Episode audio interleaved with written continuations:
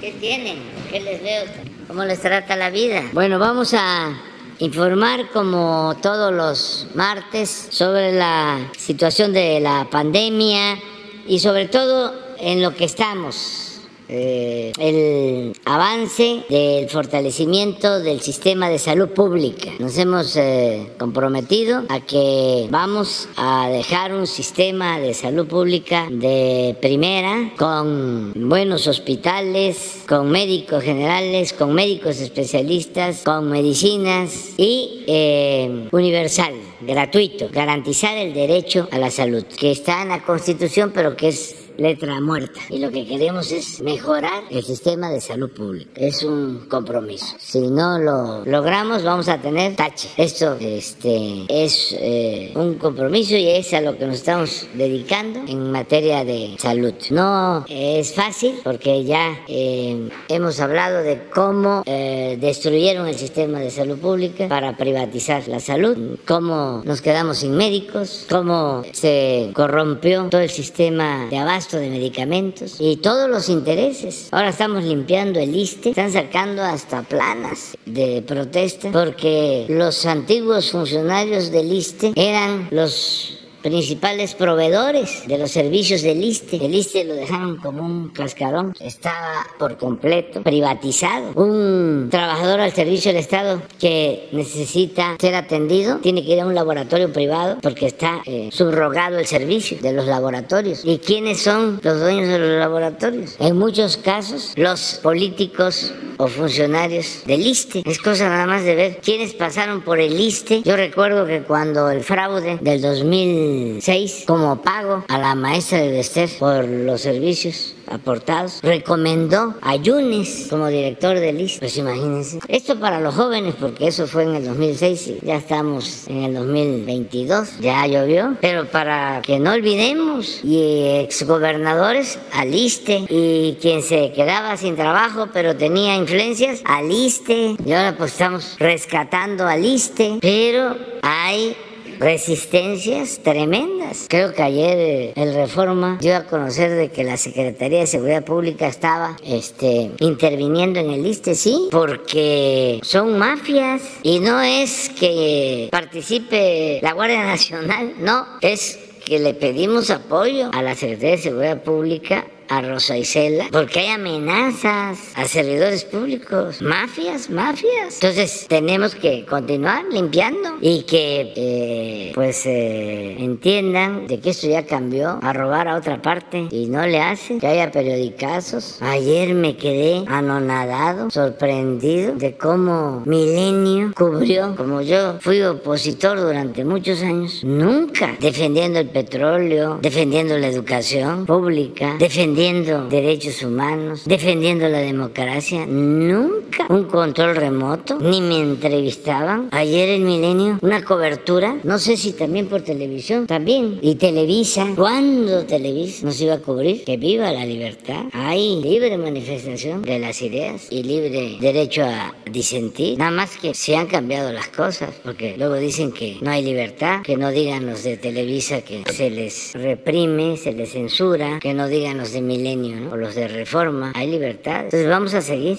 adelante, garantizando todas las libertades. Y es muy importante estos, vivir en estos tiempos eh, interesantes. Bueno, bueno, vamos a, lo de la salud y luego eh, está con nosotros el secretario de Gobernación, Augusto López Hernández, que nos va a presentar lo de la consulta sobre la Guardia Nacional. No se va a llamar consulta porque tenemos que actuar en el marco de la legalidad. Sí hay un procedimiento legal que puede llevarse a cabo en este caso, que es como una consulta pero tiene otro nombre. Ahora Adán va a explicarlo. No va a ser vinculatorio, pero lo que nos importa es que se avance en la democracia participativa, porque la democracia significa el poder del pueblo Demos es pueblo, Kratos es poder, poder del pueblo. Y en la democracia el pueblo manda y no puede ser ignorado. Y no nos conformamos con la democracia participativa. Ya te elegimos. Tú eres nuestro diputado, tú eres nuestro senador, tú eres nuestro gobernador, tú eres nuestro presidente, ya tú resuelves. Y nos volvemos a encontrar en la próxima elección, cada tres, cada seis años. No, está bien la democracia representativa, pero necesitamos también para mejorar nuestra democracia la participación permanente de los ciudadanos. La democracia es una forma de vida, entonces necesitamos la democracia participativa. Este asunto no es cualquier cosa, no es para que allá en la cúpula o por cuestiones politiqueras digan, no, espérate, ¿por qué no recogemos los sentimientos de la gente? O el pueblo no existe es invitado de piedra, son ciudadanos imaginarios. Aquí los que sabemos de política y decidimos somos los de la élite del poder económico y del poder político. No, para nada, somos todos. La democracia es asunto de todos y por eso se va a presentar. Pero vamos a la salud, que también es democracia. Con su permiso, señor presidente, muy buenos días a todas y todos ustedes. Hoy, 27 de septiembre, en el Pulso de la Salud, el doctor Ruy López Ridao les comunicará el informe técnico de la pandemia al cumplirse 11 semanas en continuo descenso y la política de vacunación en nuestro país hoy en día. Y en relación al encargo que tenemos del señor presidente y mandato de la población mexicana, el maestro Zoé Robledo les presentará los avances del plan de salud para el bienestar en los estados de Nayarit, Tlaxcala y Colima. Buenos días, con su permiso, presidente. Hola, ¿qué tal? Maestro, soy Robledo, doctor Alcocer, secretario. Buenos días, tengan todas y todos. Hoy, como todos los martes, presentamos el panorama de la pandemia causada por COVID-19, el estado actual de esta última semana. En esta gráfica, como lo hemos mostrado semana con semana, es eh, el número de casos nuevos por inicio de síntomas en cada una de las semanas. Y como podemos ver, como ya también lo mencionó el doctor Alcocer, esta semana ya cumplimos 11 semanas de un descenso continuo. Continuo desde eh, desde hace ya 11 semanas en que cada una de las semanas va bajando y, y, en la tabla mostramos las últimas 5 semanas con el número de casos nuevos. En la última semana hasta el 24 de septiembre con 616 casos nuevos que iniciaron síntomas en esa semana. Como también pueden ver en la gráfica, la última semana realmente es el punto más bajo que hemos tenido durante toda la pandemia desde que inició y eso es un símbolo de un gran control de la transmisión a nivel comunitario. En términos de la hospitalización, esa, esa gráfica también la presentamos todas las semanas donde mostramos el porcentaje de camas tanto de eh, generales para una hospitalización general sin requerimiento de cuidados intensivos, como también el porcentaje de camas ocupadas para aquellos pacientes que requieren un apoyo adicional con ventilación mecánica. Y vemos los porcentajes se conservan aún muy bajos, 3% y 1%. En la siguiente mostramos ahora la curva epidémica de las defunciones por fecha de defunción, donde también hemos visto en las últimas también 10, 9, 10 semanas un descenso continuo y tenemos el promedio diario por semana, donde vemos que en la última semana estamos eh, teniendo un promedio que está por debajo de uno, es decir, ya hay algunos días en donde no se ha presentado ninguna defunción.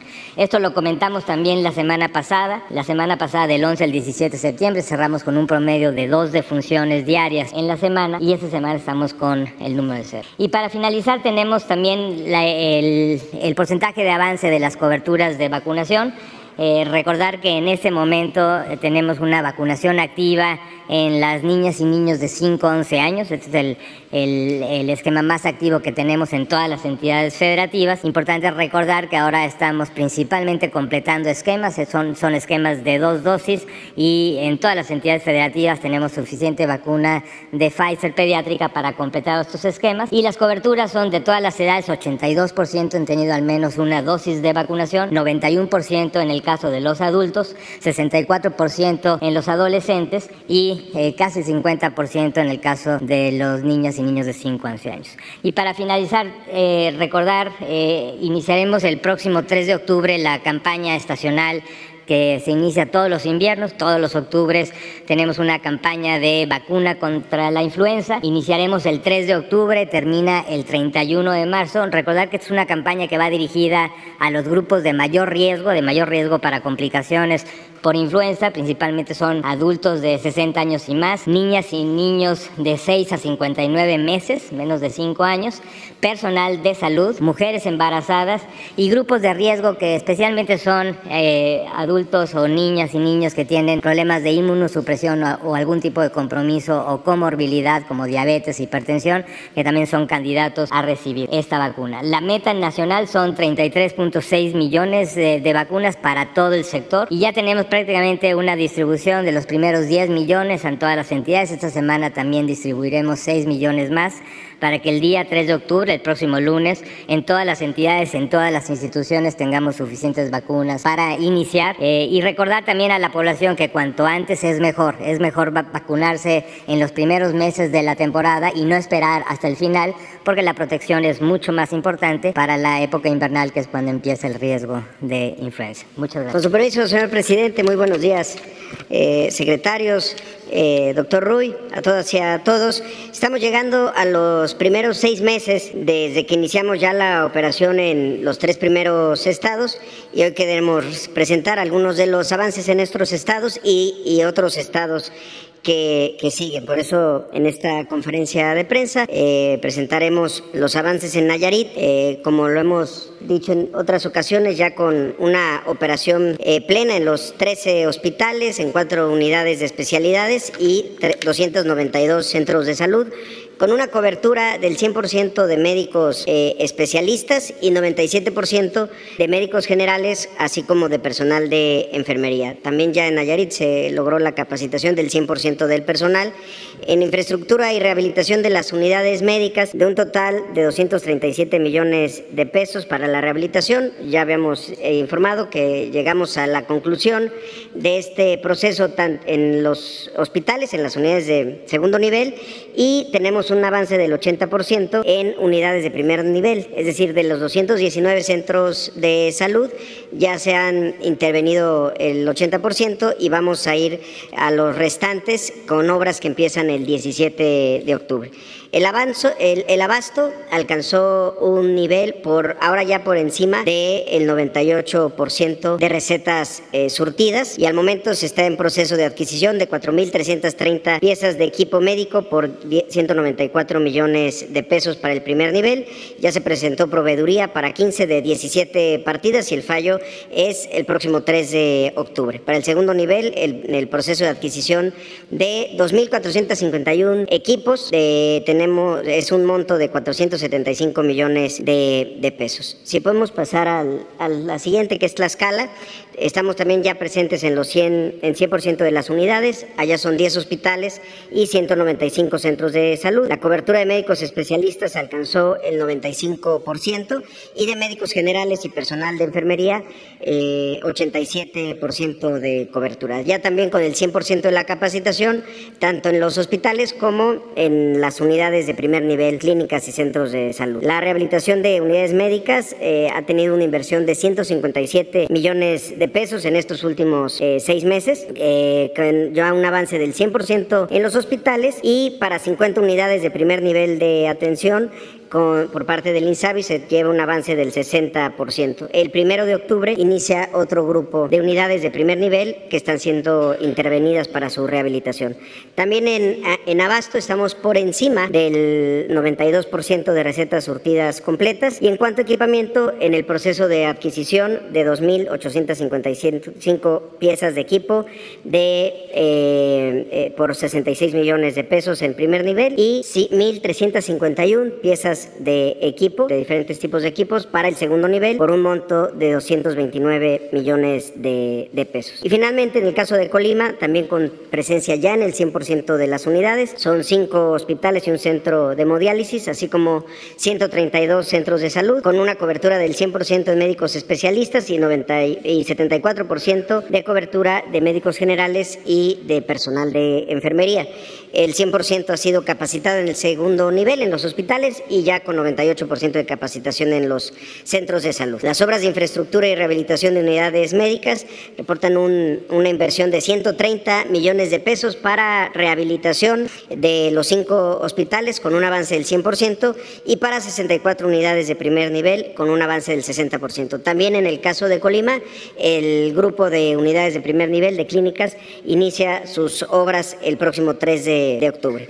Y el abasto también por arriba del 90 95%, 95.1% de recetas surtidas. En cuanto a equipamiento, estamos en proceso de adquisición de 3.606 piezas de equipo médico. Y el día de hoy queremos también eh, informar sobre otros estados en donde hemos estado trabajando eh, en estos últimos meses, también con avances importantes, principalmente en Baja California Sur, en Sonora, Campeche y Sinaloa, donde con la coordinación de los gobiernos de los estados, hoy podemos dar la fecha de arranque del programa en bienestar en estas localidades. En Baja California Sur y en Sonora, el programa arranca formalmente el próximo primero de octubre. En el caso de Baja Sur, ayer fueron desplegados los equipos de trabajo, tanto de personal, de abasto y de conservación, que permitirá que contemos con todo lo necesario para esta fecha de inicio y en Sonora se llevan a cabo las últimas actividades para el arranque también en el primero de octubre.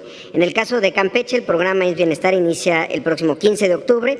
Al día de hoy hay un 100% de capacitación de personal y se cuenta con información fundamental para eh, el tema del abasto, eh, sobre todo con los consumos promedios mensuales de cada, todas y cada una de las unidades, tanto de segundo nivel como de primer nivel de, atención, es decir, cuánto es el promedio de consumo de los medicamentos, que es el indicador que necesitamos tener para programar la demanda y poder tener un incremento, como en los otros tres estados, en el nivel de surtimiento de recetas. En Sinaloa se tiene programado el inicio del programa el 15 de octubre. Actualmente se trabaja en capacitación del personal y la determinación también de estas necesidades de, de abasto, así como en el trabajo de rehabilitación de hospitales y centros de salud, donde ya se tiene un avance del 70%, acciones de mejora tanto en hospitales como en, en clínicas, de las que hemos hablado en este espacio previamente, temas de eh, cambios de plafones, impermeabilizaciones, puertas, bardas perimetrales y demás. Agradecerle mucho a los gobernadores, a Víctor Castro de Baja California Sur, Alfonso Durazo de Sonora,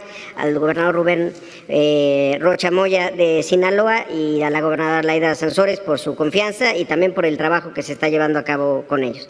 Y también informar, en el caso de Veracruz, el pasado 21 de septiembre firmamos el acuerdo marco con el gobernador Cuitláhuac para la ampliación del el IMSS Bienestar. También estamos trabajando ya en mesas que se están empezando a desplegar esta semana y con un eh, programa de rehabilitación en 100 días de 301 unidades de primer nivel del programa IMSS Bienestar en Veracruz y de seis hospitales también de IMSS Bienestar en ese, en ese estado por un monto de 102.9 eh, millones de pesos. También hay avances en Oaxaca y Guerrero, donde ya se llevan bastantes eh, semanas de trabajo en instalación de, de, mesas en conjunto con los gobiernos de los, de los estados. Sería todo por mi parte, señor presidente. Muchas gracias. Buenos días. Buenos días a todos. Con su permiso, señor presidente, pues vamos a presentar eh, el ejercicio participativo para escuchar la opinión del pueblo en materia de seguridad pública.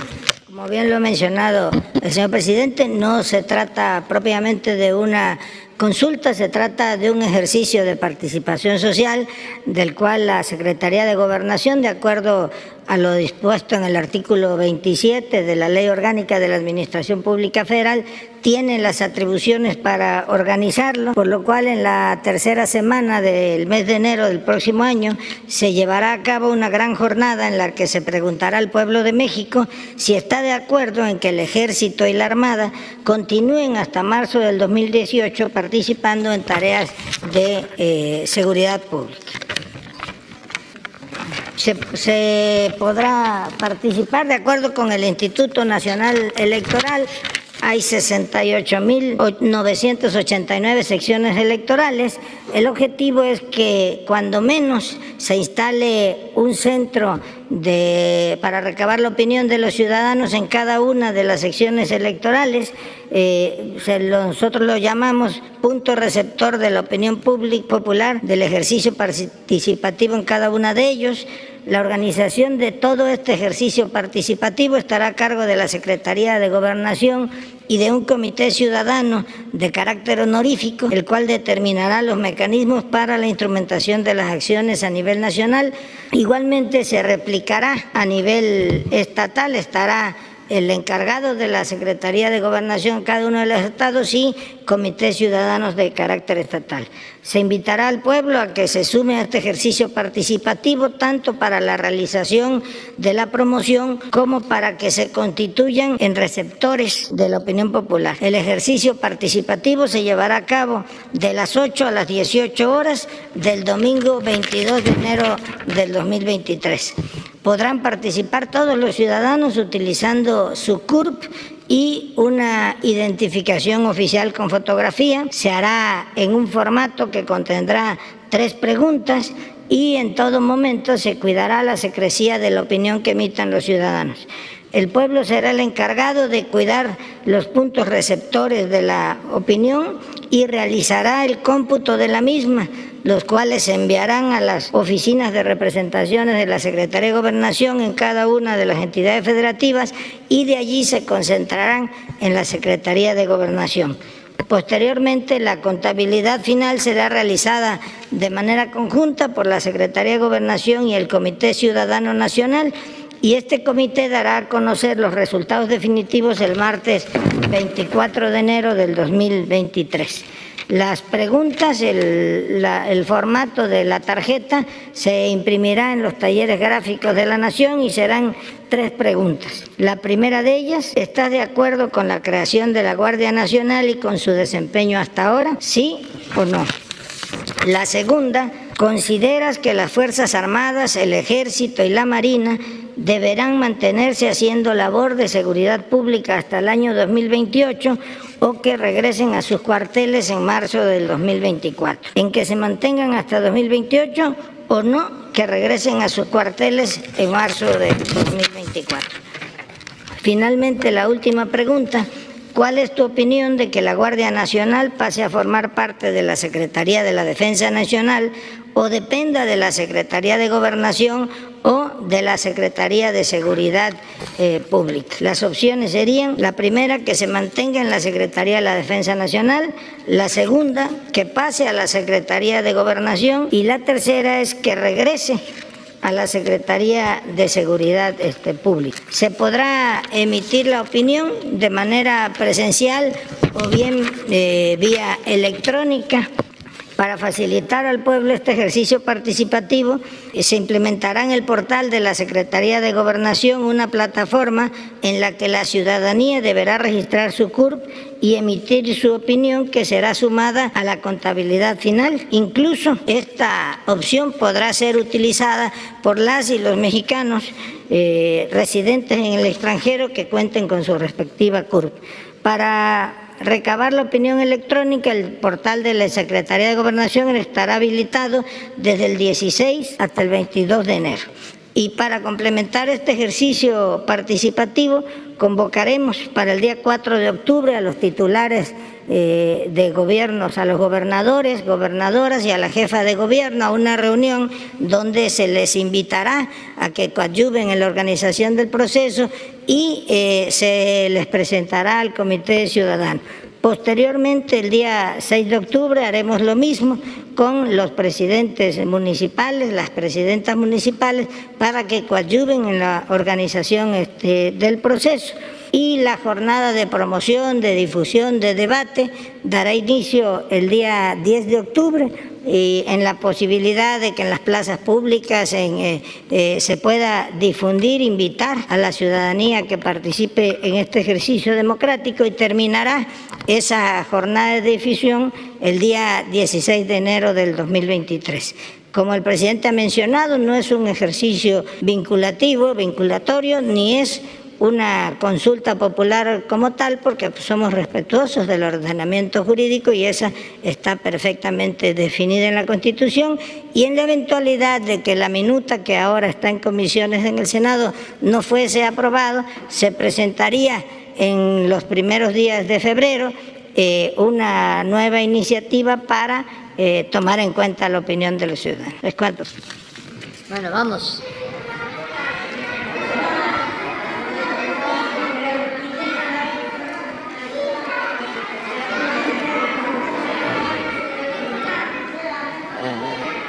Vamos, ahí están. Pero faltan, son tres, cuatro, cinco, Falta una compañera. Seis. Para que sean tres y tres. Tres mujeres, tres hombres. Muy buenos días, señor presidente. Janet Galindo, del Grupo Transmedia La Chispa, Campeche, Tabasco, Yucatán, Quintana Roo. Em, y Ciudad de México. Em, a dos años, ya de eh, más de dos años de haber iniciado esta pandemia, no, ¿qué, reflexión em, le merece esto? ¿Qué reflexión le ha dejado a México? Eh, es eh, todo este proceso de la pandemia y no sé si en algún momento ya se ha llegado a pensar eh, em, que ya estamos a fines de, la pandemia, si usted ya ha llegado a pensar, decir que ya la pandemia em, está por terminar, como en algún momento lo hizo el presidente Biden. Y si también, si recuerda, en algún momento se comentó que iba a realizar un monumento a todas las personas que habían muerto, eh, que habían dado su vida también eh, por COVID, a todos los médicos y, y las personas que habían atendido esta pandemia. Si todavía esto eh, está en planes de llegar a hacer algún monumento? Sería mi primera pregunta. Bueno, eh, yo creo que fue un, tiempo muy difícil para todos, más para quienes perdieron seres queridos. Fueron momentos de tristeza, de incertidumbre y hemos salido adelante. Desde luego no es un asunto eh, fácil de superar, pero eh, se enfrentó, la gente ayudó mucho, se mostró la solidaridad de los mexicanos, también el apoyo de los médicos, de las enfermeras, de todo el sector salud, como por solo mencionar algo, no hubieron protestas de trabajadores del sector salud, no hubieron marchas no hubieron manifestaciones, mucho menos eh, huelgas, se aceptaron condiciones especiales de trabajo. No se tenía al principio el equipo necesario para proteger a los trabajadores de la salud y sin embargo muchos arriesgaron su vida por salvar vidas. Fue también excepcional el trabajo de todo el gobierno, de los servidores públicos, de todas las áreas, del sector salud, pero también de otras secretarías, el apoyo de las Fuerzas Armadas. Nada más imaginen distribuir y aplicar más de 200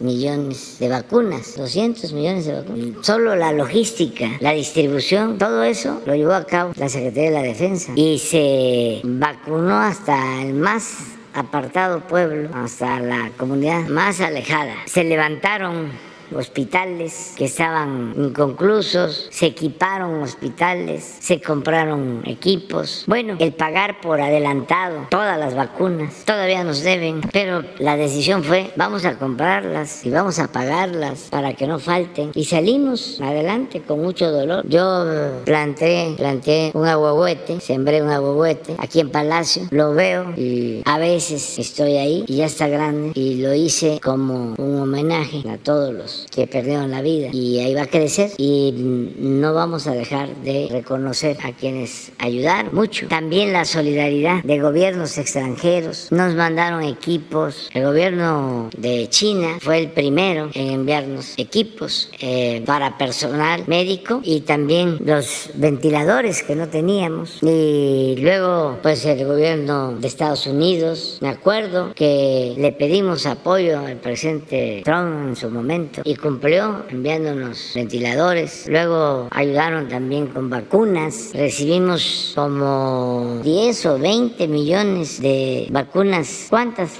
20 millones de donativos de vacunas de los distintos gobiernos. 20 millones nos donaron. Entonces ya estamos saliendo pero no podemos eh, descuidarnos, eh, decir ya pasó todo, hay que seguir pendientes. Y sí, si pones la lámina, lo más importante es que ya este, se ha disminuido el número de personas que pierden la vida por COVID. Eh, esa semana del 11 al 17, dos diarios. Pero acuérdense, lo triste, teníamos más de mil diarios, llegamos a tener. Y del 18 al 24, aunque todavía falta que se reporten, pero ya no tenemos. Hay estados en donde ya no hay eh, fallecidos. Más que decir ya se terminó la pandemia, es eh, decir, está este, disminuyendo el contagio, la gravedad. Vamos a esperar, porque como dicen los médicos, no va a desaparecer del todo, pero ya no tiene el efecto de pandemia que tú. Eso es lo que puedo comentarte. Ok, muchísimas gracias.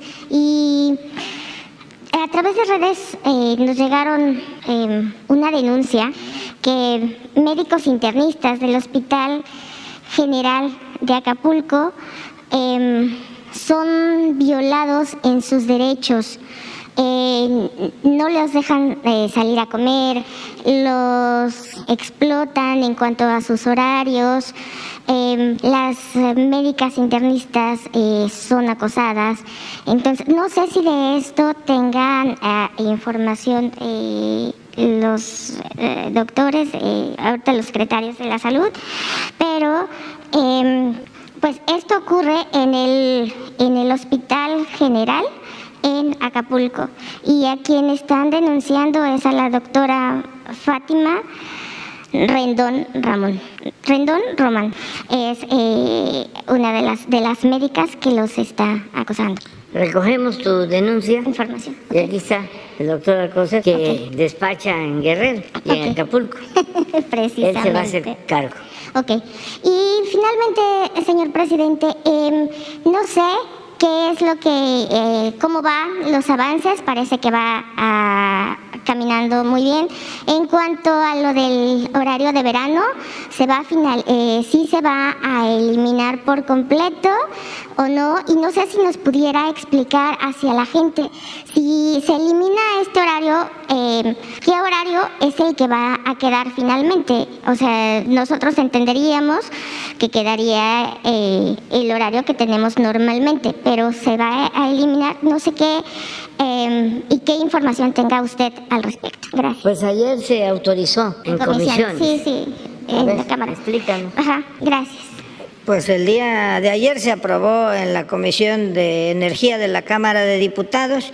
Está previsto que se vote en el Pleno el próximo jueves y que pase eh, posteriormente la minuta al Senado, donde seguramente se discutirá la semana próxima. Se requiere la mayoría simple. Eh, en eh, la comisión salió la votación con esa, con esa mayoría y bueno, adicionalmente el horario que prevalecerá es el que actualmente tenemos con la diferenciación eh, de las zonas horarias en la frontera norte. O sea, quedaría entonces el que estamos ahorita, ahorita. tenemos hoy. No, quedaría el normal, quedaría el normal. Quedaría el que regresa. Es el de hoy. Ah, ok. Sí, No habría cambio ya que está ok. Sí, porque de hecho está a punto de terminar, o sea, el horario de verano, pues ya lo vamos a concluir, o sea, y ya se va a normalizar. Si este termina el 30 de octubre. Sí, es el horario de verano, ok. Entonces, quedaría el horario que, tenem- que teníamos antes de que se implementara sí. el horario de verano, ok. Sí. Ok, O no, muchísimas- haría- no habría horario de verano, pues. Ok, Creo que así es como se puede entender Sí, mejor. retornaríamos al, Al normal. horario normal. Ok, muchísimas gracias. Gracias. Presidente Ramón Flores del Centinela Informa de Humanoid y funcionarios que lo acompañan. Eh, presidente, eh, la Fiscalía General de la República quiere recuperar predios de Santa Fe que valen muchos millones de dólares con documentos del acuerdo presidencial de 30 de octubre de 1907. Usted seguramente recordará perfectamente el tema de su desafuero y encontré que funcionarios de su entonces gabinete y de su actual gabinete participaron en la entrega y venta de predios de Servimet a Servimet, perdón, a particulares y empresas, entre los que se encuentran los mismos que el doctor Santiago Nieto denunció ante la Fiscalía General de la República. Aquí le voy a entregar documentos de otros predios de Santa Fe que tienen recursos ilícitos que seguramente sí podrán recuperar sin acuerdos presidenciales de 1907. Eh, sobre la corrupción en administraciones pasadas como Segalmets, que ahora incluye al hermano del auditor superior Birmets, con 82 millones de euros por reportaje de la eh, periodista Fátima Monterrosa o en la Policía Federal con Grupo Andrade. Presidente, esta corrupción tiene por origen la falta de prevención de los contralores internos, perdón, de la Secretaría de la Función Pública o del secretario de la Contraloría Capitalina. Eh, presidente, ¿estaría de acuerdo en que un día a la semana se presentara en el informe semanal Cero Impunidad el secretario de la Función Pública y la fiscal anticorrupción? Sabemos que la fiscal anticorrupción es eh, autónoma e independiente para que nos informen cómo se previene y se combate la corrupción semanalmente, porque lo que han estado desinformando varios medios de comunicación es que eh, su administración es una de las eh, que más corrupción ha permitido, pero nos gustaría saber si podría venir el secretario de la Función Pública y la fiscal anticorrupción cuando es eh, el, lo de este lo del informe de cero impunidad para que pueda informar cómo son los avances de la corrupción presidente. Pues si ella este, lo considera y también la fiscalía que es autónoma, pues aquí está este espacio para que se informe sobre lo que se está haciendo. Este gobierno no permite la corrupción. Nosotros tenemos como misión desterrar la corrupción. Es podrán decir este, lo que quieran. Pero mire,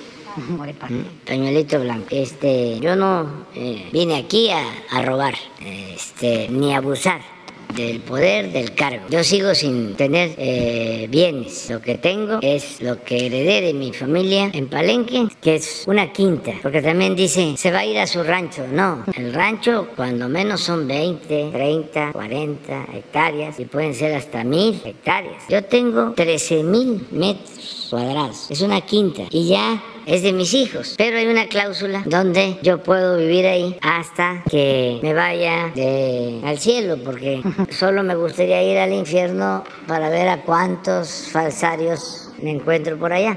Este, pero es eh, mis hijos, no tengo nada más, mis eh, ingresos, mi sueldo, eh, lo que recibo de regalías por mis libros, eso tiene que ver con Beatriz, ella es la que maneja esos fondos. Yo voy a terminar el gobierno y creo que con los ahorros que tiene Beatriz, con mi pensión de liste, que ya me corresponde, más eh, la pensión de adulto mayor, con eso voy a tener ingresos para que no me falte lo indispensable. ¿Qué es lo indispensable? Pues eh, la comida, la medicina, lo básico. Ropa, pues ya no voy a salir, no voy a estar en actos públicos y con lo que tengo ahora, pues no va a alcanzar para el resto de la vida. Zapatos, pues los que tengo me van a alcanzar, los tenis, los libros, pues ya estoy haciendo mi selección de libros. Tengo mi biblioteca, pero como voy a trabajar en una investigación sobre el conservadurismo en México, sobre el pensamiento conservador en México, ya estoy eh, apartando la bibliografía básica para que no tenga yo que estar saliendo. ¿Qué más? Eh, pues eh, tener para pagar la luz, el agua, el predial y ya. Pero este, no tengo más gastos y no tengo pensado viajar. Este, entonces, cero corrupción. Y vuelvo a decir, para que no se malinterprete, no todo el que tiene es malvado.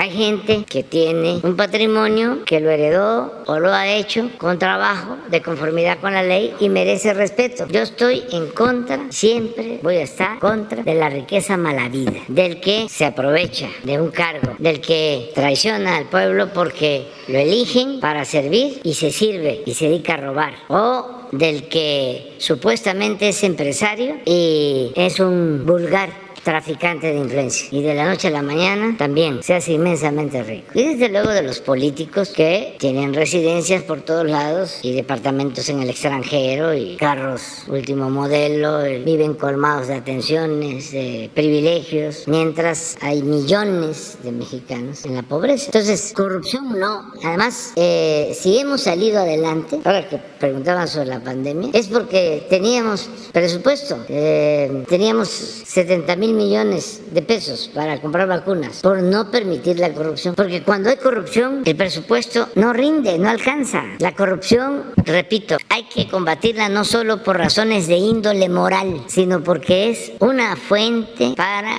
el financiamiento del desarrollo del país. Si no hay corrupción, el presupuesto alcanza. No hace falta aumentar impuestos, no hace falta endeudar al país, no hacen falta los gasolinazos Y si a eso se agrega la austeridad, se hace a un lado la fantochería, la prepotencia, el lujo, los gastos superfluos, pues imagínense cuánto se ahorra. Ah, estamos destinando como 300 mil millones de pesos para la pensión a adultos mayores. Y con el aumento que viene del 15% a partir de enero, van a ser como 375 mil millones. Y con el aumento que viene en enero del 24, como 450 mil millones de pesos para 12 millones de adultos mayores. ¿De dónde sale el dinero? Bueno, hasta los adversarios. Hubo un expresidente que dijo, ¿de dónde agarra tanto dinero?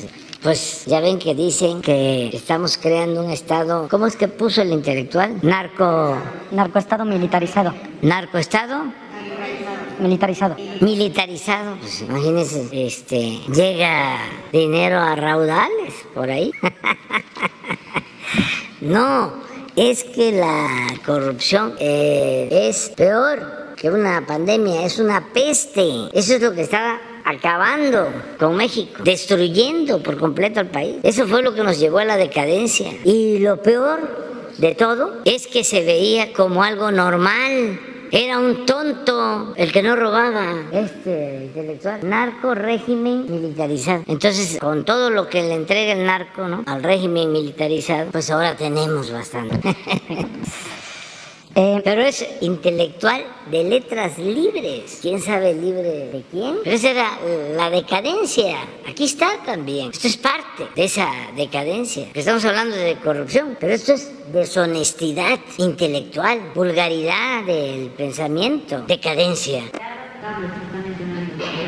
No, ya lo dijo el... el... Pues ya habló el, embajador, pero este sale esto porque está por resolverse lo de Tamaulipas. Y como ganó el pueblo de Tamaulipas, que además fue ejemplar su participación, porque aún en un ambiente de miedo salen a votar y están ahí haciendo colas, filas, y fue el estado donde hubo más participación ciudadana. Entonces, por eso, pues eh, no sirvió ningún fraude, porque cuando no participa la gente con 20% de votos que compren, pues con eso pueden hacer un fraude. Pero aquí participó más gente que en Hidalgo, que en Quintana Roo, que en Oaxaca. Entonces, por eso, pues no pudieron. Entonces, como no pudieron este, con el fraude, porque el pueblo es mucha pieza, el pueblo de Tamaulipas, harto de tanto abuso, de malos gobiernos, que dijo basta.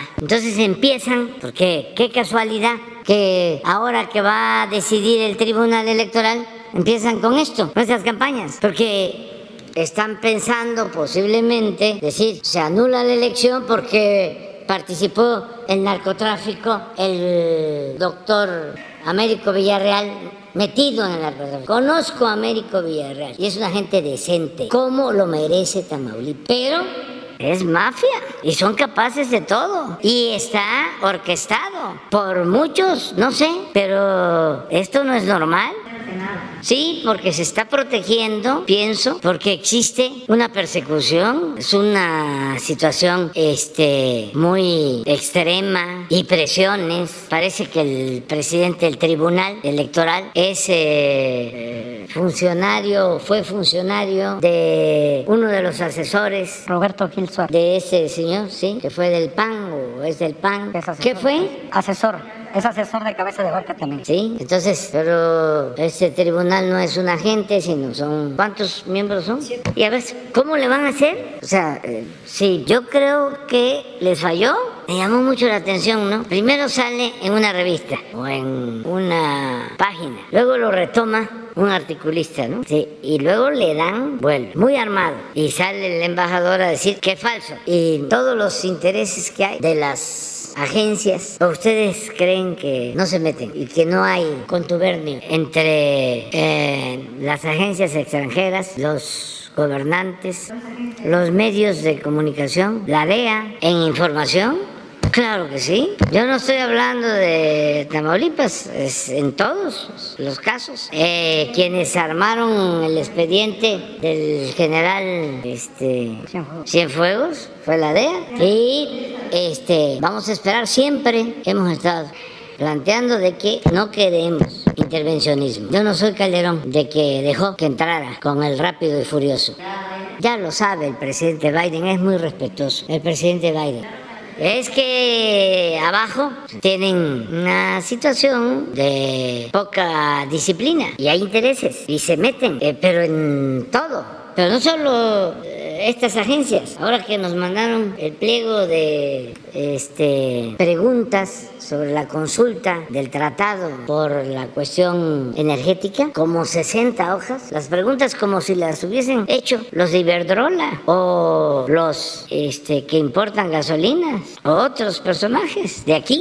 Las vamos a contestar todas por, pues, por respeto, pero no vamos a permitir que vulneren nuestra soberanía. Entonces, a ver, pruebas, es como el intelectual. A ver, si él presenta una prueba de que yo estoy creando un Estado narco-militar, si él presenta una prueba, no el saludo a la mamá de eh, Guzmán Loera, no, no, pues eso, eso lo volvería a hacer, ya lo he dicho.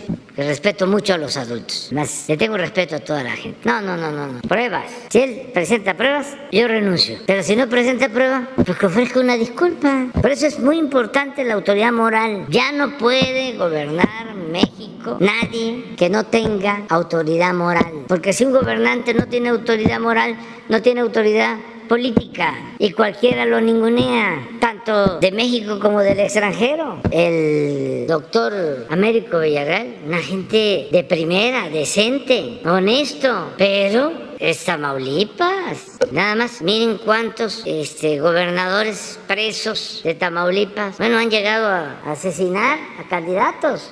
Pues deben de, de, de estar preocupadas sus familias, pero decirle al doctor que no está solo y a su esposa y a toda su familia porque la gente de Tamaulipas está con él. Esto que les estoy diciendo es de dominio público en Tamaulipas. La gente conoce perfectamente al doctor Américo. Lo único este, que le cuestionan, fíjense, es de que es prudente, de que es muy bueno. Y no le deberían de cuestionar eso. Es mejor ser bueno. Solo siendo bueno se puede ser feliz. Porque está la idea de que el gobernante tiene que ser malo. Acuérdense que Pani una vez declaró que era muy amigo de Obregón y le dijo una gente cercana, oiga, ¿y por qué no es usted candidato a la presidencia si Obregón es su amigo? Pani le contestó, porque no podría yo mandar a matar a nadie en aquellos tiempos. Se decía, por ejemplo, de Guerrero, este, Guerrero solo con mano dura se puede gobernar. No, no, se gobierna atendiendo a la gente, actuando de buena fe, con amor al prójimo, con amor al pueblo. Miren el lío que se metieron los que desataron la guerra contra el narcotráfico, los que decidieron que había que enfrentar la violencia con la violencia. ¿En qué situación están? Porque pensaron que eso iba a prevalecer y que estaba aceptado por todo el mundo y además se marearon con el poder porque el poder atonta a los inteligentes y a los tontos los vuelve locos. Para resistir las tentaciones del poder hay que tener principios, hay que tener ideales. Eso es lo que ancla. Si no hay principios, no hay ideales. Si es la búsqueda del poder por el poder o la búsqueda del dinero, pues la autoridad no cumple. Entonces, eso es lo que puedo comentarte. Si desean venir aquí eh, la fiscal anticorrupción, desde luego con la autorización del fiscal general, porque es una institución autónoma que nosotros debemos de respetar, pero si ellos quieren venir a informar, aquí está este foro. muchas gracias, presidente. Mi segundo planteamiento es la instrucción que usted dio para que le entregaran el expediente médico a Claudia Ivonne Sánchez Mayorga fue ignorada por el jurídico del nuevo titular del órgano desconcentrado. La Secretaría de Gobernación no ha generado la reunión con los funcionarios del Consejo de la Judicatura. La Fiscalía de Asuntos Internos le da tres días al maestro Asael Ruiz Ortega para que entregue la documentación. Aquí le acredito cómo fue torturada Claudia y ocultan la documentación o le mienten en sus respuestas, presidente pese a su instrucción. Aquí le entrego la carta original que le envió Claudia a usted y el documento de asuntos internos. Eh, aquí tengo la carta, ahorita se lo voy a mandar con, con, Jesús. Y precisamente también le voy a entregar la denuncia que está en la Fiscalía General de la República que incluye un contrato por 4.500 millones de pesos del gobernador de Tamaulipas, eh, Cabeza de Vaca, otro similar de Chihuahua y Michoacán, que el nuevo gobernador de Michoacán reconoce que no sirve el equipo que compró el anterior gobernador. Son postes con una cámara de 900 mil pesos cada una de Seguritech o las nuevas patrullas también que están en Coajimalpa y Álvaro Obregón que le dieron a Grupo Andrade. Por lo anterior, usted le podría solicitar al secretario de Gobernación que si le puedo entregar toda esta documentación para que pueda checar a la un gobernador de Tamaulipas que eh, tiene este desvío por 4.500 millones de pesos. Sí, está autorizado. O sea, este, ahora que termine, le entregas la información. muchas gracias. Sí. Buenos días, los saluda su amigo y servidor Oscar González de Radio Relax 104.5 FM. Señor presidente, sabemos que usted es enemigo de las injusticias, sobre todo si estas son contra los más desprotegidos, personas de bajos recursos, gente inclusiva, inclusive de la tercera edad o más aún en algún tipo de discapacidad, quienes en ocasiones son víctimas de las autoridades que abusan y que venden la justicia al mejor postor. Es el caso del señor Jesús Hinojosa, un octogenario discapacitado, al que un amigo, entre comillas, y que se dedica al despojo de casas en la zona de Tecámac y quien ya cuenta con, incluso con varias carpetas de investigación y del propio abogado, quien ha manejado a ambas partes en el conflicto legal para inclinarse por quien le robó su propio hogar. Todo ello en contubernio con jueces e impartidores de justicia del Estado de México, quienes a través de trampas legaloides lo despojaron de su único patrimonio, además de robarle su taller de torno y herramienta. Esta injusticia dio inicio en el mes de abril del año 2008. Desde entonces ha sido su peregrinar en ministerios públicos, juzgados, magistrados, buscando se le haga justicia, ya que nunca le, fue pagada su casa. Ha hecho llamadas a través de medios de comunicación al propio fiscal general del Estado de México, al gobernador de esa entidad mexiquense. Y todo lo anterior, señor presidente, traigo el complemento de las copias del y que fue ventilado en varios juzgados, fechas de audiencias amañadas hasta la culminación del juicio con el fallo a favor de los abusivos despojadores. Ante ello, este humilde hombre eh, cree todavía en la ley de los hombres, también en la justicia divina y quien pide humildemente su valiosa cooperación y ayuda para que se haga justicia, señor presidente. ¿Es cuánto? Sí, déjanos la información y nosotros vamos a participar y vamos a ayudar, aunque se trata del Estado de México, pero es buena la relación con el gobierno del Estado de México y estoy seguro que se les va a dar ayuda, asesoría. Nos dejas la información con Jesús. Con Jesús. Otro punto, señor presidente, otro punto es de que un tema y una pregunta. En varios municipios de la zona oriente del Estado de México, incluso también existen cientos de miles de mototaxistas, esos que por años han venido trabajando de manera irregular, los cuales están contemplados como un transporte de alto riesgo por ser ligeros y no aptos para prestar servicio público a pasajeros, que por lo mismo la Secretaría de Movilidad del gobierno mexiquense no los ha querido concesionar. Sin embargo, así salen diariamente a buscar el sustento de sus hogares, aunque para algunos conductores de vehículos del transporte público se han convertido en competencia desleal al permitir la existencia de ellos sin permiso alguno para prestar el servicio de pasajeros. Muchos de estos mototaxistas se han afiliado a diversas organizaciones de derechos humanos, a comités políticos u asociaciones civiles cuyos líderes o representantes los explotan pidiéndoles altas cuotas semanarias o mensuales para dejarlos trabajar bajo apadrinamiento o son utilizados para fines políticos. Es cuanto, presidente. Déjanos también la denuncia. Muy bien, la compañera. Buenos días, señor presidente. Soy Yesenia Peralta de Business Energy de Tabasco. Este, traigo una pregunta muy importante para usted en, este, en esta mañana. Eh, dice, eh, hemos seguido de cerca el trabajo que ha estado haciendo en la refinería Dos Bocas, en Paraíso. También hemos visto el aumento de trabajo y el empleo en la región.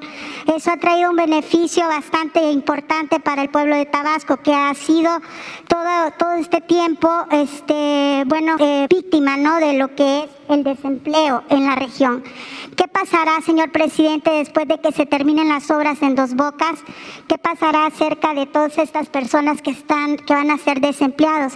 Hablamos de 20 mil personas empleadas en Dos Bocas durante los trabajos de la refinería y durante el tiempo de pandemia que generó un muy buen empleo en, en Paraíso y municipios aledaños.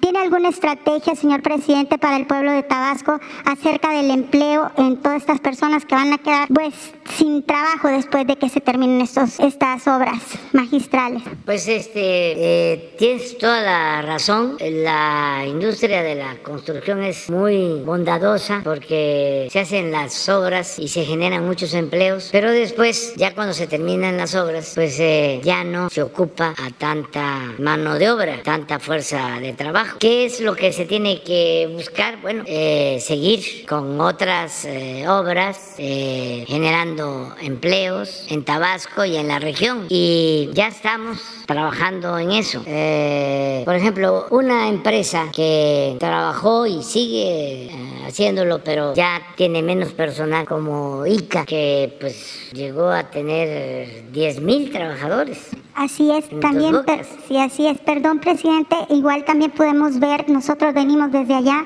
pudimos ver cómo Samsung eh, realizó campamentos incluso, porque era tanta la insuficiencia de hoteles y todo eso, que se tuvo que generar campamentos y este, eso pues generó todo lo que fue el movimiento económico en la región.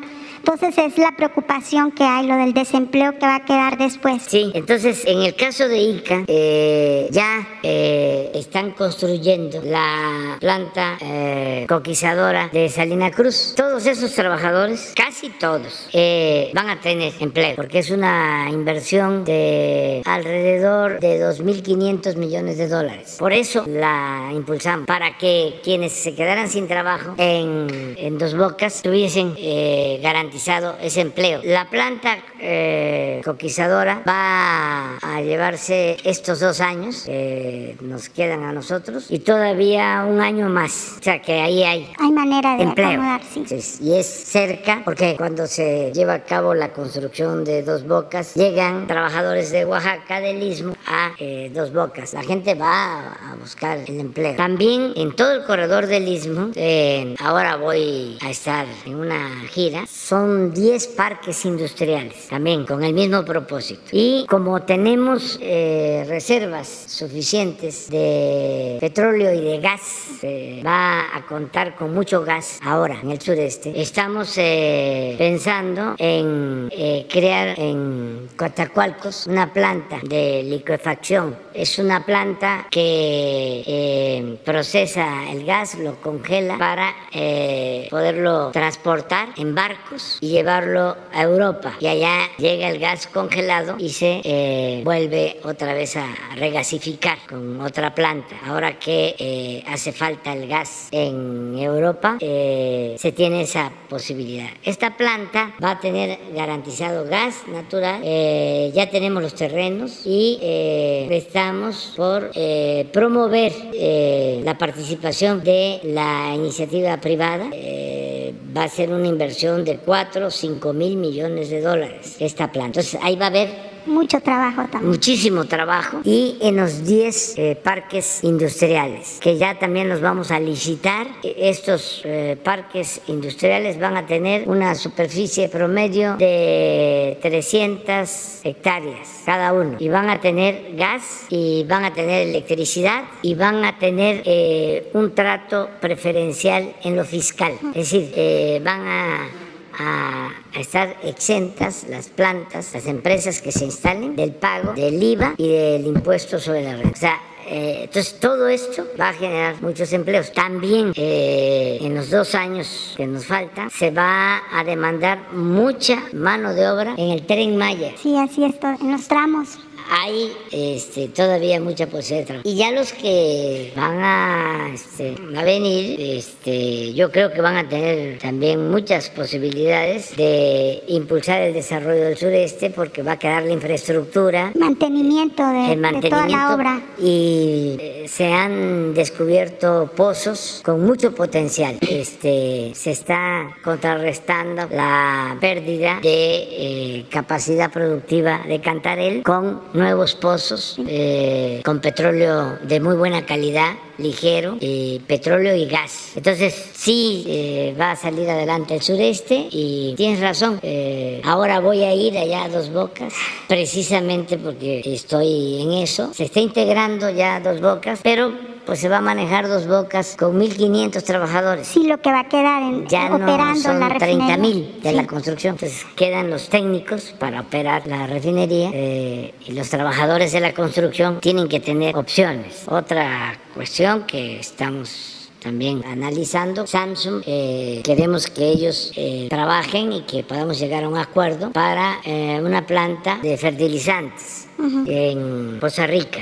pues ahí desmantelaron por completo los gobiernos neoliberales la industria petroquímica y quedaron terrenos, instalaciones, ductos, infraestructura. Entonces ahí queremos poner una planta de fertilizantes porque tenemos el gas que llega a Tuxpan, tenemos instalaciones. Si ya no nos toca a nosotros terminar esas obras, dejarlas iniciadas. iniciadas. Ese es el propósito. Sí, otra pregunta, señor presidente, gracias. Este, el gasoducto que usted anunció de Mérida a Cancún, algo así, ¿cómo va ese, ese proyecto? Sí, eh, tenemos ya el contrato del gasoducto marino de Tuxpan a Coatzacoalcos y de Coatzacoalcos a Dos Bocas, marino. Este es gas de Texas. Eh, llega ya gas de Texas a Tuxpan. Y ahora ya se firmó el contrato para la construcción del gasoducto de Tuxpan a Coatzacoalcos y de Coatzacoalcos a Dos Bocas. A partir de Dos Bocas ya le corresponde a Pemex el abasto de gas. Ya se tiene el gasoducto hasta Valladolid,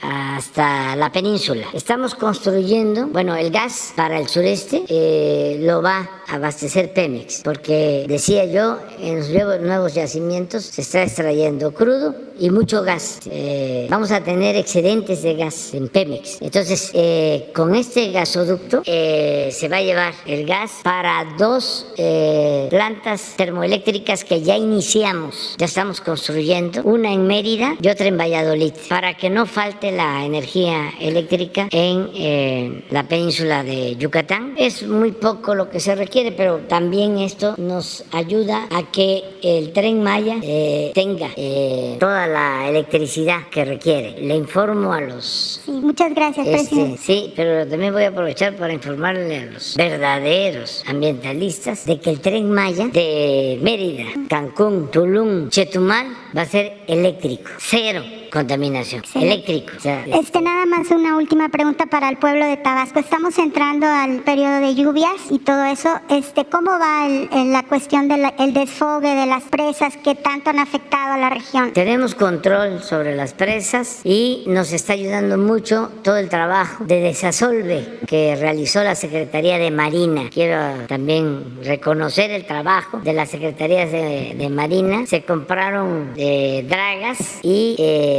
de esta manera se están desasolvando ríos, deshaciendo o quitando tapones en las desembocaduras de los ríos al Golfo y todo esto va a evitar eh, que haya inundación. Estamos pendientes de eso. Hasta ahora eh, no hemos tenido huracanes eh, como el año pasado o el antepasado. El último nos pasó muy cerca, la península de Yucatán, me refiero al, sureste, eh, se fue hacia, hacia el Caribe, hacia Cuba, una parte, afortunadamente tampoco les pegó fuerte. Eh, y en el Pacífico sí hemos tenido dos, pero eh, no han habido eh, muchos daños. Lo que tenemos que atender, ya lo estamos haciendo, son los daños por eh, el temblor en Colima, Michoacán, porque aunque no hubo pérdida de vidas humanas, dos pérdidas de vidas humanas y muchas réplicas, sí se fracturaron muchas casas. Este, y tenemos ya un censo y vamos a ayudar, aprovecho también para informar a este, los afectados en Colima y en Michoacán que vamos a ayudar para de sus casas. Compañeras, compañera, una compañera. Eh, buenos días, presidente. Buenos días a todos. Shaila Rosagel, corresponsal del Grupo Gili, El Imparcial de Sonora, La Crónica de Mexicali y Frontera de Tijuana. Preguntarle, presidente, su opinión. Ayer en el, Congreso de Sonora, el grupo parlamentario del PRI se quedó sin eh, diputados, pues dos eh, diputadas eh, que pertenecen eh, a la corriente, o más bien con la exgobernadora Claudia Pavlovich, pues se, se, fueron a Morena. Entonces em, se quedó sin diputados porque ya se habían cambiado del eh, diputados del PRI también al Movimiento Ciudadano.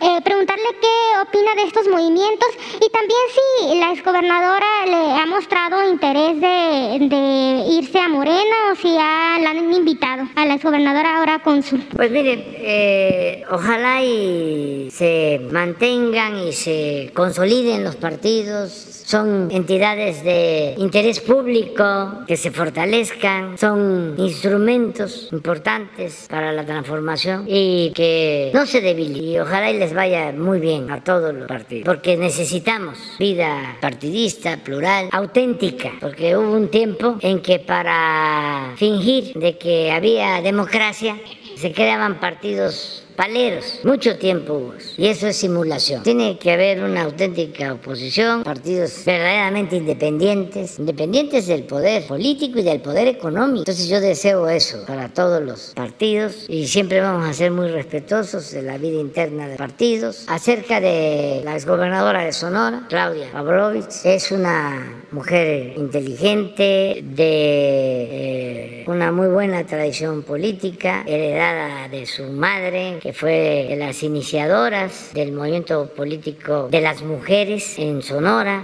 como la señora Griselda Álvarez, la afinada, así, mujeres que merecen todo nuestro respeto, toda admiración, porque les tocó abrir espacios. Antes la política pues era nada más para hombres, ni siquiera se les permitía votar a las mujeres. Este, ahora es distinto, están participando muchas mujeres. Eh, yo tengo el orgullo de haber participado en todas estas reformas para que cada vez haya más mujeres. Siempre cuidamos nosotros aquí de que no predominen los hombres. Hay secretarías en donde son puras mujeres y así va a seguir siendo. El Congreso, esto que se logra por reformas legales, pues ahora mitad hombres, mitad mujeres. Entonces es eh, admirable lo de la exgobernadora que ahora está representando a México, al gobierno de México, pero sobre todo a México, en Barcelona y tiene todo nuestro apoyo, todo nuestro respaldo, nuestra fianza. Y ella decide, porque esto es un asunto de toma de conciencia de cada quien. Y una mujer como Claudia, cualquier persona tiene conciencia, tiene criterio y decide libremente. Entonces, que cada quien decida, que no haya eh, presiones para nadie. En esto de la ley de la em, Guardia Nacional, yo no he hablado con ningún senador. Ayer vino un senador, este, pero por otras eh, razones, eh, don Carlos Aceves de la CTM, y estuvimos platicando, y él votó a favor de que la Guardia Nacional tenga el respaldo de la Secretaría de la Defensa y de Marina. Y sí me lo expresó, pero yo no, no se lo pedí o no vino por eso. No hablo con ningún gobernador, no le hablaba a ningún gobernador del PAN. Oye, este, ayúdanos, o a ningún gobernador del Movimiento Ciudadano. Oye, ayúdanos. No, esa es decisión de cada legislador. Y eh, si el PAN en bloque, en bloque, decide, no, a la Guardia Nacional. O no a que la Guardia Nacional dependa o sea una rama de la Secretaría de la Defensa, pues ellos asumen su responsabilidad. Lo que se me hace este extraño es que no quieran que legalmente el ejército y la marina ayuden en labores de seguridad, porque cuando ellos estuvieron en el gobierno utilizaron al ejército de manera ilegal, eh, no tenían eh, facultades los militares para actuar en labores de seguridad pública y sin embargo lo hicieron. Estaba yo viendo un Twitter, a ver si lo consigue, de Pedro Miguel, de una entrevista, de una declaración que le hacen al secretario de la Defensa de Calderón, creo que en 2010, pero el Twitter salió ayer o antier, a ver si lo consigues y la entrevista sale en jornada y él dice que están este, conscientes de que las labores que están llevando a cabo son ilegales o no se ajustan al mandato constitucional. Y dice ahí que van a tener al ejército 5 o 10 años más de esa manera y pide que se eh, presente una iniciativa para que se regularice la actividad del ejército. Entonces, ¿cómo quienes se atrevieron a violar de esa manera la Constitución ahora se niegan a que existe una reforma y que el gobierno, eh, o en este caso la Secretaría de la Defensa, participe eh, en el marco de la norma constitucional. Porque nosotros, si ellos no aprueban que se amplíe el plazo en marzo del 24, no podríamos, porque no vamos a violar la Constitución, no somos como ellos, con todo respeto. Imagínense si así cuidamos y estamos pendientes y hay mucha conciencia al interior del ejército de que no se deben de violar derechos humanos. Imagínense si después de marzo siguen actuando los militares en labores de seguridad pública y hay toco madera, una masacre, no lo podríamos nosotros permitir de ninguna manera. Es no participan, no participan. Pero sí creo que es un acto irracional de perturbación política, de politiquería, el no entender que necesitamos del apoyo de las Fuerzas Armadas para dar garantías de seguridad a la gente y fortalecer a la Guardia Nacional. Y que lo más importante es la seguridad pública.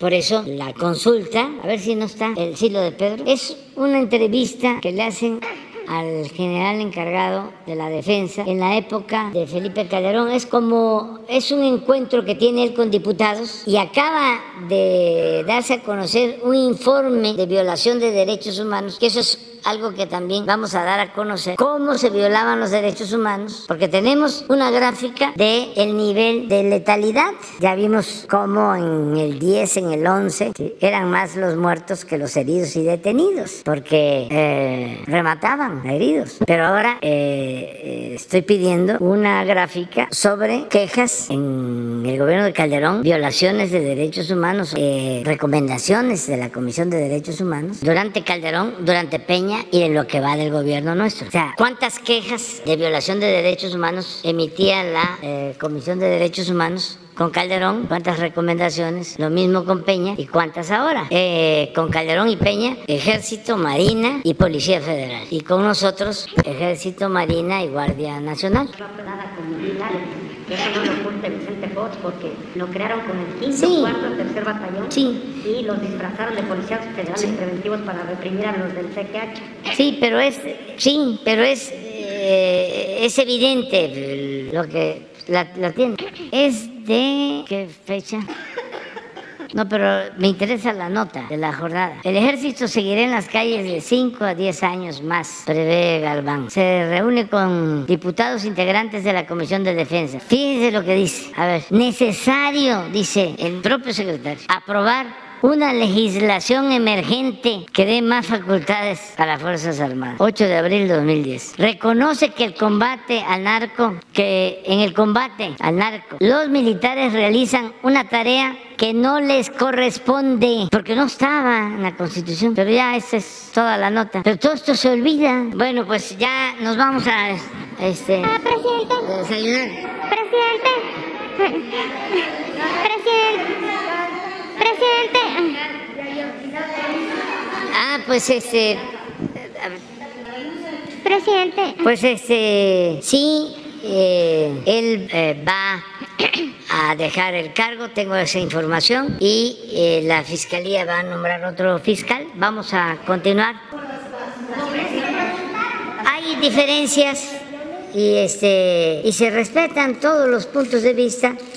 Nada más eh, decirle a los padres de los jóvenes de Ayotzinapa, mamás, papás, a ellos me dirijo, de que tengan confianza, que nosotros vamos a continuar con la investigación, que ojalá y me crean de que estamos eh, recibiendo muchas presiones de todo tipo y de muchas partes, pero que tenemos la firme voluntad de hacer justicia y que yo estoy acostumbrado a resistir. Y como decía el general Torrijos, el que se aflige se afloja. Presidente. eh, permítanme, porque esto es muy importante, que no estén pensando nuestros adversarios conservadores, los corruptos, los que ordenaron este crimen, los que encubrieron a los responsables, los pseudo defensores de derechos humanos, que en realidad son partidarios del conservadurismo, que no estén pensando de que van a descarrilar la investigación. Vamos a seguir adelante, sin limitaciones, sin presiones. Ya sabemos lo que viene después. O sea, vienen otras denuncias. Porque van a querer enrarecer y descalificar la investigación. No lo van a lograr y que sepan que así como ellos van a apostar a difamar, a degradar, a debilitar las instituciones, lo mismo vamos a hacer nosotros respetando la libertad de expresión, informándola al pueblo de todo y estoy atento a todo lo que está sucediendo. Decirle a los padres que estamos actuando de conformidad con la investigación que realizó el equipo encargado de la investigación, la comisión encargada que encabeza Alejandro Encina, y que no hay impunidad para nadie y que tampoco vamos a permitir que entren o que eh, quieran los sopilotes y buitres y halcones y cómplices. Es que una de las cosas que ayer me dejó anonadado cuando estaba yo escuchando la transmisión en vivo de control remoto de El Milenio, pues claro que hay libertad de expresión, ¿no? Y es noticia, pero ahora se volvieron eh, defensores. Al abogado de los padres, le dieron todo el tiempo. A este, primero abrió la nota, luego cerró fue como una transmisión especial y resulta que ese periódico fue el que difundió eh, todo lo relacionado, sus articulistas, creo que era hasta director del periódico, Marín, el que negó eh, de que tuviesen razón los padres y defendió la llamada verdad histórica. Y ahora ya cambió un gran viraje. Por eso me quedé sorprendido. Entonces, eh, vamos a continuar con lo mismo y todo mi respeto a los padres. Eso es lo único, lo, más eh, limpio, puro que hay, lo más eh, sincero, lo más íntimo. Todo lo demás, porque hasta los más cercanos, supuestamente defensores, abogados y todo, ya es otro asunto. Hay unos auténticos y otros muy falsarios, acostumbrados a traficar con el dolor humano, a sacar raja, a sacar provecho del dolor humano.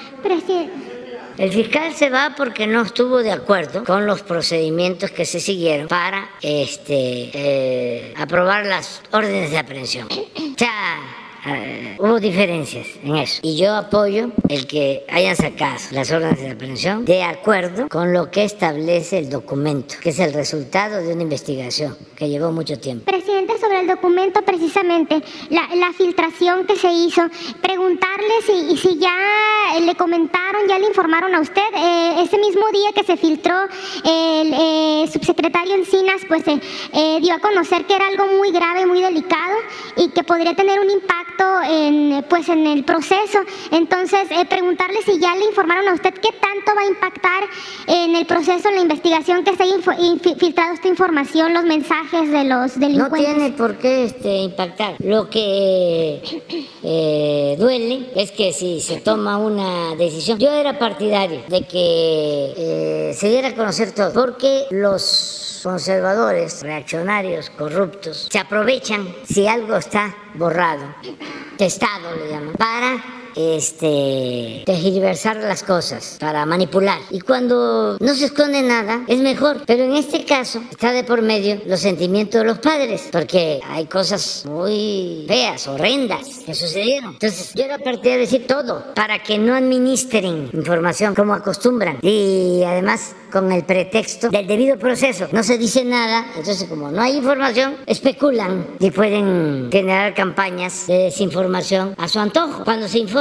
es distinto. Pero bueno, yo pensaba que se iba a presentar el documento. Yo le hablé a los padres y les dije, esto es muy doloroso, pero aunque duele, tenemos que saber la verdad. De todas maneras, se consideró de que por los padres se testara. Tan es así que yo aquí pensé de que no estaba testado. Y como vienen los nombres de los responsables, eh, yo dije, a ver, ahí están los nombres. Estos son los responsables de acuerdo a la investigación que se hizo. Y esto es lo que se está solicitando a la Fiscalía. Estas son las órdenes de aprehensión de la Fiscalía. Ponemos el documento aquí y encontramos los nombres testados. Entonces yo digo aquí mismo, a ver, que se haga una gestión para que se den a conocer los nombres y que no se ponga por delante, que es un asunto de justicia importantísimo, lo del debido proceso. Bueno, pasa el tiempo, irán a conocer la filtración ya con los nombres y con otras este, cuestiones pues muy delicadas. Pero si se piensa, por lo que tú me estás preguntando, que porque se dio a conocer una filtración, que están los nombres, ya con eso ¿Se anula la investigación? No, no, porque entonces sería avalar ya el método del juez de Matamoros. Ya se presentó una denuncia formal en contra de él, una denuncia a la fiscalía. no puede ser que por cuestiones de forma se pisotee la justicia. ¿Cómo se va a dejar en libertad a 120 presuntos responsables de hechos tan lamentables como la desaparición de los jóvenes de, Ayotzinapa. O sea, ¿cómo? Pues entonces que ya le quiten el nombre a la Suprema Corte de Justicia, que sea Suprema Corte del Derecho, pero no de la Justicia, que sean puros técnicos, que entonces les enseñen a los abogados que para iniciar una investigación tienes que cuidar o que además de enseñarles eso, este, con precisión, que esa sea la esencia de todo, la hora, el lugar, lo demás, eso es secundario. Aquí el rigor tiene que ser lo técnico y la justicia dónde queda. Entonces por eso es debido proceso o debido pretexto. ¿Y de quién es la culpa? Ah, que del Ministerio Público que no integra bien la averiguación o el expediente. Ah, del juez que se aprovechó de que no venía bien y no hubo presión en esto y para afuera, libertad. ¿Saben que ayer, ayer, un juez, a ver, ¿por qué no lo pones? A ver, ayer antes, perdón Jesús, de, háblale a Ricardo, Ricardo Mejía, de un caso no sé dónde, donde el juez dicta libertad por lo mismo a un presunto delincuente. Y afortunadamente se encuentra que tiene una orden de, de, de, aprehensión por homicidio, por otro caso, pero ya lo había dejado en libertad. Entonces hay que estar pendientes de todo. Tenemos el caso del señor este, que ya está mayor, que Félix Gallardo. Y el juez insiste, insiste, insiste, insiste, insiste. Y pues sí, está enfermo y nosotros queremos ayudarle, pero imagínense eh, si tiene las denuncias, incluso en Estados Unidos, sale en libertad. ¿Qué? ¿Quién queda mal? ¿Es el juez solo? ¿Es el Poder Judicial? No, es México. Es lo mismo. En México hay impunidad, es en Jalisco. Pero... Eh, este tipo de cosas. Por eso no voy a dejar de insistir en la reforma al Poder Judicial. No, es que debe de salir de ellos, de los... Vamos a ver, vamos a ver si, si este, si, a ver cómo, cómo, cómo avanza. Es que eh, lo que entiendo es que hay muchas presiones al interior, entonces es defender a los jueces porque lo mismo, ¿no? Son autónomos. Pero existe, existe eh, en el Poder Judicial la judicatura. Yo ahí es donde veo que están eh, muy lentos. Porque todas estas cosas, yo les puedo a ver, miren este. Pero esto, esto, estos son tres casos, de dos a tres a la semana. Así, ah, es un caso de Guerrero. Lo detienen, ¿esto cuándo lo dieron a conocer? ¿Ayer o hoy? ¿Eh? Es el viernes. Bueno, entonces lo liberan. A ver, no tiene la siguiente. Sí, estaba en la calle por homicidio calificado. Entonces, es, es, es, es esto, pero cada dos, tres días. Y aquí voy a aprovechar de una vez, que ya que estamos tratando este asunto, también por lo mismo de la Guardia Nacional y los eh, senadores del PAN con eh, la incidencia delictiva, pero sobre todo homicidios en Guanajuato el fin de semana y ayer. O sea, muchas, no sé, pero muchas, pero esto constantemente lo estamos viendo. Y tenemos que andar ahora sí que a las vivas. Y eso de los sabadazos es eh, frecuente. ¿De cuándo es eso? Mire, el fin de semana. Miren Guanajuato. Son de los que más este, se oponen. es viernes, sábado y domingo. O sea, el viernes 86 homicidios el sábado 88 y el domingo 77. Fueron 251 los tres días. De esos 251, mire Guanajuato, 43, 17% de todos los homicidios. A ver, la de de la de hoy, que es el, lunes. Baja a 60, pero de todas maneras, 12%. También, este, ayer, por ejemplo, dos estados sin homicidios. Y otro dato que es interesante, a ver si no tienen lo de eh, homicidios vinculados al crimen organizado. El, sí, de estos 60, 50 vinculados al crimen organizado. Y el fin de semana, 65, 64, 68, 88%. O sea, son enfrentamientos entre grupos. El fin de semana pareció tapizado Guanajuato de mantas, la lucha interna que tienen ahí. Pero bueno. Eh, eh, preguntarle si tiene información, presidente, de los bloqueos que continúan en la carretera y en Sonora, eh, que se le atribuyen a algunos grupos de, de, la tribu Yaqui. está habiendo algunos conatos de violencia allí entre transportistas. Hay quejas también de, pues, de transportistas y de personas que circulan porque están, continúan los bloqueos en Vicam, en Guasimas. Entonces, yo recuerdo que en alguna de las visitas que usted hizo, pues se les planteó allá a la, a la tribu Yaqui que dejaran de, hacer estos, estos bloqueos. ¿Qué información tiene de los, sobre los bloqueos y si ah, va a haber em, algún acuerdo con ellos para que... Se había suspendido, había una especie de tregua y ahora que me estás diciendo, pues pienso que, que ya se rompió la tregua. Hay que ver qué va a hacer el gobernador, tiene nuestro apoyo. La propuesta nuestra es ayudar a las comunidades que no este, bloqueen y que se les entregue un apoyo a las comunidades para beneficio de todo el pueblo. Por ejemplo, para el mantenimiento de las obras que se están haciendo, para caminos, beneficio de la comunidad, que no eh, sea lucro de unos cuantos, como sucedía con las casetas, de que las tomaban y cobraban y tenían ya una eh, forma de tener ingresos de manera ilegal, un grupo, y eso se terminó, ya nada más nos queda ahí, porque hemos actuado con mucha este, eh, prudencia. Es que queremos mucho a los yaquis, los queremos mucho. Y yo los respeto mucho porque es la etnia más reprimida en toda la historia de México, el grupo más reprimido. Asesinaron durante el porfiriato a más de 15.000 yaquis y sufrieron mucho, deportaciones y les arrebataron, los despojaron de sus tierras, de sus aguas y por eso hay un plan de justicia.